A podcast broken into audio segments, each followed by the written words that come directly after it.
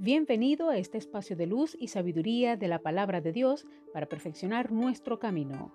Audiovida DHH. Vívela hoy.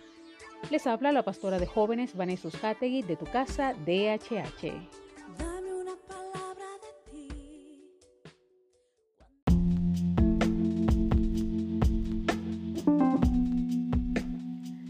El mensaje de hoy se titula Estar de acuerdo. Primera de Juan 1.9 dice, si por el contrario confesamos nuestros pecados, Dios, que es fiel y justo, nos los perdonará y nos purificará de toda iniquidad. En la Biblia se hace referencia a los casos de tensión que todo seguidor de Jesús experimenta entre seguir lo que reconoce como bueno y caer en lo que detesta como malo. También que no podemos resolver aquello que nos negamos a aceptar. Bien, aceptamos que el pecado no solo es una realidad en nuestras vidas, sino que lo será hasta el día que muramos. ¿Qué hacemos ahora con él? La respuesta es confesarlo.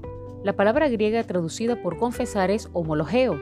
Literalmente significa estar de acuerdo con alguien sobre algo.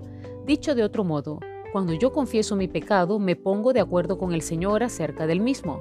Me pongo de acuerdo que es algo grave porque rompe mi relación con Él o me rompe internamente o fractura mi relación con otros o con su creación, o bien una combinación de varios o todos ellos. Me pongo de acuerdo que Jesús murió en la cruz para que yo no tuviera que pagar por mi pecado. Él justo murió por los injustos para que nosotros pudiéramos ser declarados legalmente justos, no culpables de nuestros pecados. Por lo tanto, me pongo de acuerdo con el Padre en que debo de cambiar mi actitud y comportamiento con respecto al pecado. No debemos confundir el remordimiento con la confesión. Esta última lleva implícito el arrepentimiento, un cambio mental y conductual. La primera es simplemente sentirse mal por lo hecho. Dios no necesita nuestra confesión, a Él no le añade absolutamente nada. Soy yo quien la preciso para reconocer, aceptar y gestionar el pecado que mora en mí. No es por Él, es por mí. El pecado crece en el silencio y pierde poder cuando se verbaliza. Finalmente, ¿cuántas veces hemos de confesarlo? ¿Cuántas veces respiras al día?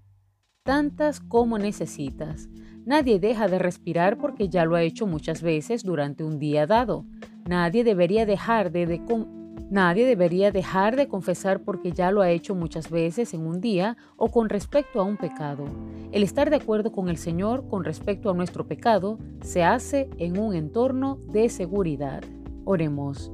Amado Señor, gracias porque tu palabra es clara y evidente respecto a la confesión de nuestros pecados, respecto al acudir ante tu presencia, a manifestar nuestra debilidad, nuestra flaqueza, reconociendo que necesitamos de ti. Hoy una vez más confesamos delante de ti nuestras faltas, nuestros pecados, aquello en lo que hayamos fallado, incluso aquellos pecados de los que no somos conscientes. Espíritu Santo de Dios, renueva nuestra mente, nuestro corazón y límpianos de maldad y de todo aquello que quiera alejarnos de ti. Guárdanos, cúbrenos con tu sangre poderosa y límpianos de todo mal. Gracias Señor porque tú peleas nuestras batallas y en nuestra debilidad tu poder se fortalece. Amén.